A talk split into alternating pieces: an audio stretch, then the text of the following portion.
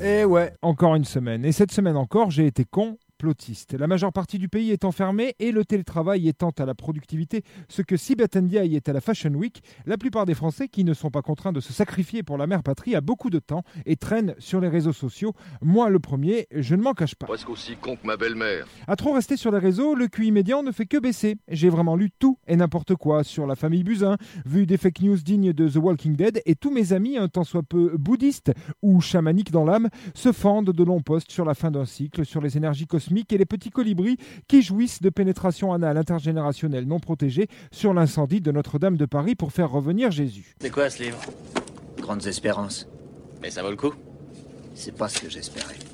Franchement, ça commence à être long. Et vous me connaissez, je ne suis pas d'un naturel pessimiste, mais bon, le grand complot mondial autour du virus et la vente de vaccins ou l'épuration de l'humanité, ça ne prend pas, mes chers cons, Déjà parce que quitte à devoir vacciner l'humanité entière, ça doit pouvoir se faire sans bloquer l'économie mondiale, parce que mine de rien, ça ne les arrange pas, ça, vos chers Illuminati, slash reptiliens, slash 1% du nouvel ordre mondial, slash les juifs, que tout soit à l'arrêt, et ça m'étonnerait que le soi-disant complot de vaccination rapporte plus que ce que les marchés auraient pu. Quant à la théorie de l'épuration de l'humanité, la lutte contre la surpopulation, tout ça, tout ça, franchement, si tel était le but, il nous aurait pas sorti un petit Covid de merde du cul d'un pangolin, mais plutôt un bon vieux Ebola mutant ou une petite peste à il faut pas déconner. Ah, excusez-moi, mais je n'ai pas le temps de mettre un pantalon. Ça s'insurge de l'état dans lequel est l'hôpital public. Tout le monde s'en aperçoit maintenant, alors que les principaux concernés tirent la sonnette d'alarme depuis de très nombreuses années. Du coup, tout le monde fait du bruit à 20h pour se déculpabiliser d'avoir passé encore 6 heures sur Pornhub dans la journée et d'avoir encore englouti le pack de bière et trois pots de mayonnaise. C'est beau, la solidarité à la française. T'es un médecin à la con?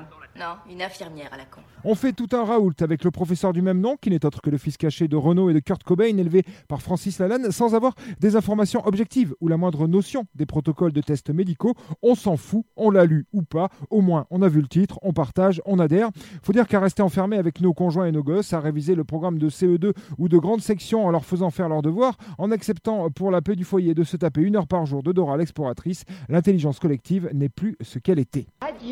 Salope Ajoutez à ça des consignes qui ne cessent de changer. Restez chez vous, aidez vos voisins, n'allez plus au travail, faites 60 heures par semaine, faites la queue, remplissez vos papiers, ne laissez pas mourir les agriculteurs, les marchés ouverts seront fermés. Bah, il y a de quoi devenir chèvre. Personnellement, j'estime qu'à la fin de ce confinement, une belle moitié de Français sera devenu aussi con que Muriel Pénicaud. Faudrait construire des asiles de cons, mais vous imaginez un peu la taille des bâtiments. Ça ne vend pas du rêve. Les violences familiales et conjugales sont en pleine explosion. Normal, les violents en profitent. Pas facile de rentrer chez sa mère avec les gosses en plein confinement.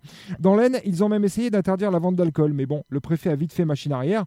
Non, parce qu'un abruti qui tape sur sa femme et ses gosses, quand il n'a pas bu, il a un meilleur équilibre, il vise mieux et il tape plus longtemps et plus fort. Alors bon, autant les garder ivres morts plutôt qu'en manque. En plus, cette semaine, virus ou pas, on a dit adieu à Manu Dibango, Albert Uderzo, Apple Gabriel de Israel Vibration, Bill Riflin de REM, mais toujours pas Giscard, Le Pen père ou Sardou. Et ça, c'est dur à encaisser quand même. Heureusement, et j'en ai déjà parlé ici, il y a beaucoup de positifs dans cette crise. La nature reprend ses droits et le monde pourrait à terme redevenir ce qu'il fut. Les chantres de la décroissance se gossent, mais le virus contre la mondialisation, c'est Covid contre Goliath. Il ne faut pas se masquer la face, c'est après qu'il faudra rester unis et essayer de tirer les enseignements de tout ça dans le meilleur des cas. Sinon, dans le pire des cas, faudra viser la tête. Ces créatures sont là dehors. Allez, bonne bourre, mes petits Robinson des temps modernes. Moi, je veux vous voir baiser ma femme. Un par devant, un par derrière. Pendant ce temps-là, je vous enculerai. Bah et moi alors? Je tricote? C'était la semaine de Vinceau. Il n'a encore pas fait grand-chose. Hein.